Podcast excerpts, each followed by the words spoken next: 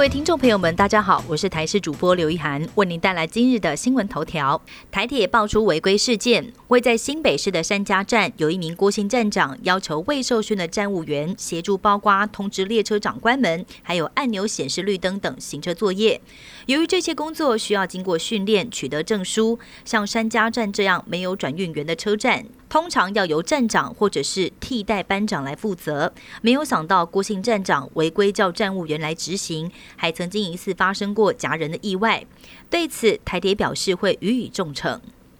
日月潭水位来到最低点，南投鱼池乡公所盛邀台南鹿耳门妈来到南投举行两天陆海空祈雨活动，希望妈祖可以在活动当中一边与南投公庙交流，也可以一同集气天降甘霖，帮助日月潭水库来解渴。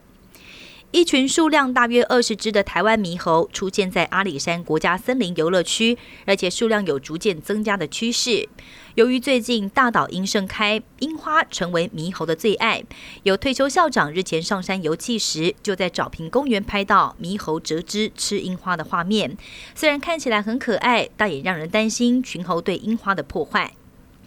欧美媒体盛传，美国领导的西方阵营正协助乌克兰发动春季大反攻。不过，最近疑似有大量相关机密文件曝光，在社群平台上流传，而当中提及到美国和北约的援乌计划，除了武器交付时程，还有最新战况图以及乌军位置跟兵力记录。美国五角大厦及司法部正在调查外泄的来源。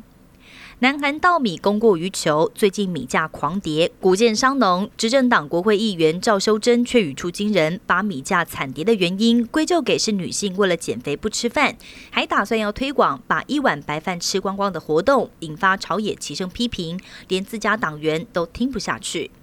北韩从四号到七号试射新一代的水下核攻击无人艇“海啸二型”，潜行时间七十一小时，距离大约为一千公里，并且成功引爆弹头，要比起两个礼拜前的试射，潜行时间增加将近十二小时。针对北韩近来频频射弹的挑衅行为，南韩扬言未来将切断北韩的资金来源。以上新闻由台视新闻编辑播报，感谢您的收听。更多新闻内容，请锁定台视各界新闻以及台视新闻 YouTube 频道。